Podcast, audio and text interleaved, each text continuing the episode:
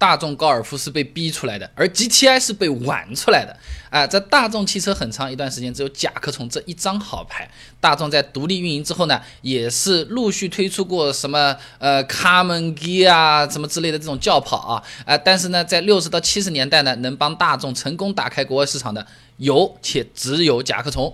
甲壳虫甚至还很争气的，在一九七二年破了福特 T 型车历史总销售记录啊。甲壳虫绵长的寿命，除了带来出色的销量，也放大了一个致命的缺点：款式老旧。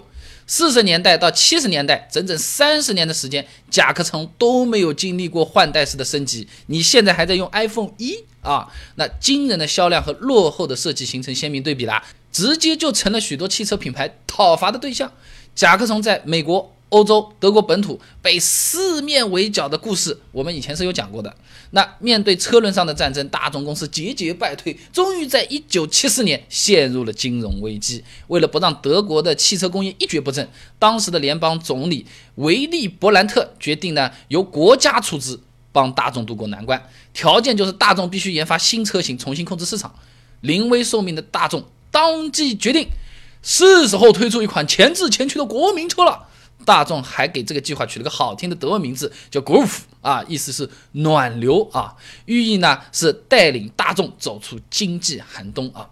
那由于这个 Groove 计划肩负重任，所以在大众设计高尔夫初期阶段呢，就是费尽心力啊。他们呢请的什么乔治亚罗来作为高尔夫的主设计师。乔治亚罗不是什么路边拉来一个的啊，他还有一个更为熟知的称号：Car Designer of the Century，世纪汽车设计大师。哎，这个人平时只给什么阿斯顿马丁、法拉利、阿尔法罗密欧、玛莎拉蒂、布加迪这种潮跑做车型设计的。可以说啊，这个帮大众设计高尔夫啊，真的就是看在联邦德国的面子上才去的。国家召唤我，你想想什么建国大业什么这种啊，明星很多的，不到那个份上是不会去的啊。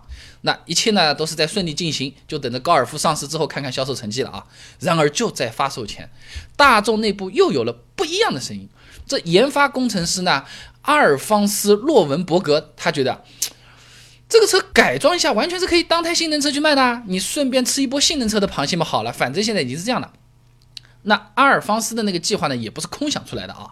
两年前呢，他半实验性质的那个造了一款甲壳虫的伪性能版啊，连动力都没有强化，只是单纯的熏黑了这个头灯啊，轮胎们搞搞宽，跑车座椅上一去，哎，竟然就有人买账。于是阿尔方斯就悟出了科技以换壳为本的这么一个道理啊。那这一次啊，高尔夫又是由乔治亚罗大师来设计，在本身他就习惯设计跑车的嘛，是吧？那他就在这个高尔夫的外观里面融入了大量的跑车基因，哎，用这样子的壳子来改造性能车，很有可能是爆款。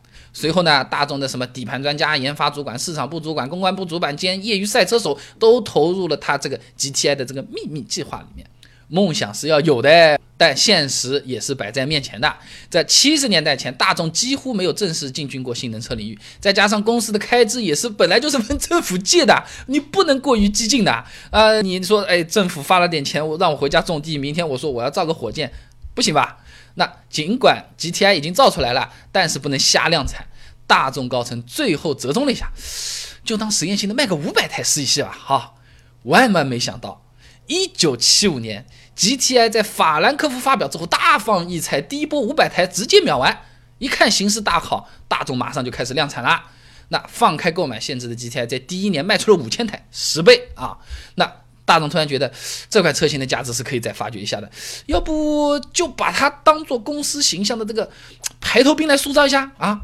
一九七五年，GTI 被推上了有“绿色地狱”之称的纽博格林赛道。没想到 GTI 硬是拖着一副前驱车的这个身躯啊，展现出了超强的运动实力。一九八六年，GTI 更是要和保时捷911拼了。嘿嘿，那个时候啊，这 GTI 每吨能获得一百四十匹的动力，同年911呢也是每吨一百四十匹。而这两个人啊，在数据上不相伯仲，但 GTI 呢拿到了世界拉力锦标赛 A 组的冠军。哎，这个就向世界发出了一个信号了：GTI 比911不知道高到哪里去了。接着，GTI 小钢炮的这个称号也就应运而生了。一九九零年，哎，凭借着总产量一百万台的这个好成绩啊，GTI 更是到了一览众山小、鼻孔看人的腔调了啊。那个时期的 GTI 啊，算是给石油危机和经济危机下的汽车行业注入了一剂肾上腺素。在他的这个引领下，二十世纪八十年代就开始了一场性能车市场的绝地复兴啊！什么 Skyline GTR 啊，马自达 MX 五啊，他们的设计灵感啊，就是来源于 GTI 的。可以说 GTI 就是当时唯一的传奇。谁要敢说 GTI 垃圾，你是要向德国人民谢罪的啊！木秀于林，风必摧之。在市场和赛场上大放光彩的 GTI，也顺便造就了几个冤家啊！那美国福特推出的 Focus ST，日本本田拿出了红头 Civic Type R，欧洲的雷诺拍出了 Magna RS 啊！这性能车市场一下子就风起云涌的搞了起来了啊！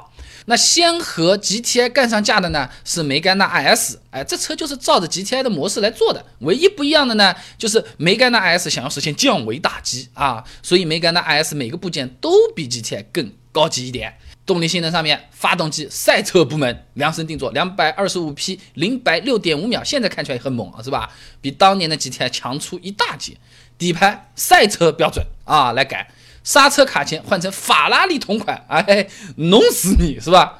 舒适度上面啊，这液压减震器给它换上，开起来啊不会和其他钢炮一样硬邦邦，又舒服又快又爽，样子又好看。还有什么法拉利的刹车？安全性上面，梅甘娜 IS 还是当时唯一一款在碰撞测试里拿到五星成绩的钢炮，这个完全大了一圈啊，面面俱到。完全是可以把吉田摁在地上摩擦的这种节奏了。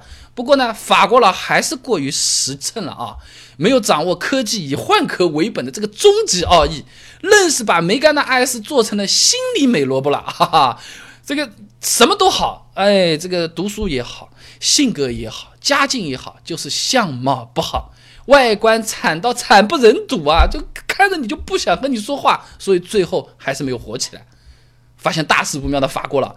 想想重新设计再来造这个型，可来不及了，对不对？于是就选择了铤而走险的办法，哎，去超跑云集的纽北刷圈速，哎，这里能有多快，全世界的人气就有多高。不出所料，八分十六秒的圈速让梅甘娜 IS 啊比一些什么保时捷、法拉利还要快，一下子就成了纽北最速前驱车了。什么年度最佳汽车、最佳性能的奖项铺天盖地的砸向了梅甘娜 IS。哎，纽北赛道又不是雷诺开的，谁想来都是可以的。Civic 是吧？马上就来了。梅甘娜刷了个什么七分五十四秒啊？这看不惯梅甘娜那么嚣张的本田啊，就直接延缓了 Civic Type R 的上市计划了。我们先去纽北刷一下啊，七分五十秒，哎，这个就是 Type R 的答卷，相差四秒钟。啊，不过这个成绩有些小故事啊，不像梅甘娜 S 为了轻量化呢，只拆了空调和后座。Type R 为了破纪录，因为本来就是想过来弄你的，对不对？丧心病狂的把副驾也给拆掉了，能扔的都扔出去了啊。那 Civic 的王座也没坐稳多久，其 T R 说你们在干什么？来来来，再刷。那这为了刷出这个最快记录，大众可是煞费苦心啊啊！按照大众车手 Benny Lecter 的说法啊，呃，为了这个成绩啊，直直等了半年啊，什么等一个最适合的天气，还要尝试三十到四十圈。其他车企啊，从边上看就是我们拆点东西也就算了，你天气都不放过的，你这个都要算的。大众啊，呃，于是 Type R 怎么也有样学样，你看天气我不会啊，是不是？两车各来一个来回，又把这个 GTI 的这个记录又给破掉了啊，两车来来回回互相看不上啊。那你别看 GTI 在这个赛道上和 Civic Type R 啊、呃梅甘娜 S 啊打得挺热闹的啊，但是欧洲老巢差点被人家一锅端。啥东西啊？美国人来了，福特在一九九八年推出了 Focus 啊，刚开始打造顶级性能车 RS 对标高尔夫 R。随后呢，为了能和高尔夫 GTI 搞起来，那福特再推出了略低一阶。啊，以 Sport Technologies 的命名的 Focus ST 车型，那要论出身呢，Focus ST 呢相比高尔夫 GTI 还更高一点。就拿发动机来说啊，用的呢是考斯沃斯的 Duratec ST 发动机啊。考斯沃斯主要成员几乎啊都是来自三大跑车品牌之一的莲花引擎有限公司的。我以前讲过啊，莲花很了不起的，所以说 ST 的引擎实力啊真的是毋庸置疑。那个人一听哇，听到都是这种反应啊。那经过对欧洲市场的深度调研呢，福特在二零零三年还推出了 Focus ST 的旅行版 ST 幺七零 Touring 啊，这 ST 不光是性能强，还瞄准欧洲市场的软肋出圈，轻轻松松大卖一波。按照福特的说法，呃，欧洲已经有百分之三十的性能车市场是我们 ST 统治的啊。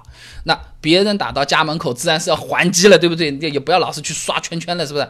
最新一代的 GTI 相比前一代，功率提升百分之十，扭矩提升百分之二十五，油耗再降低百分之十五，是要夺回失去的市场。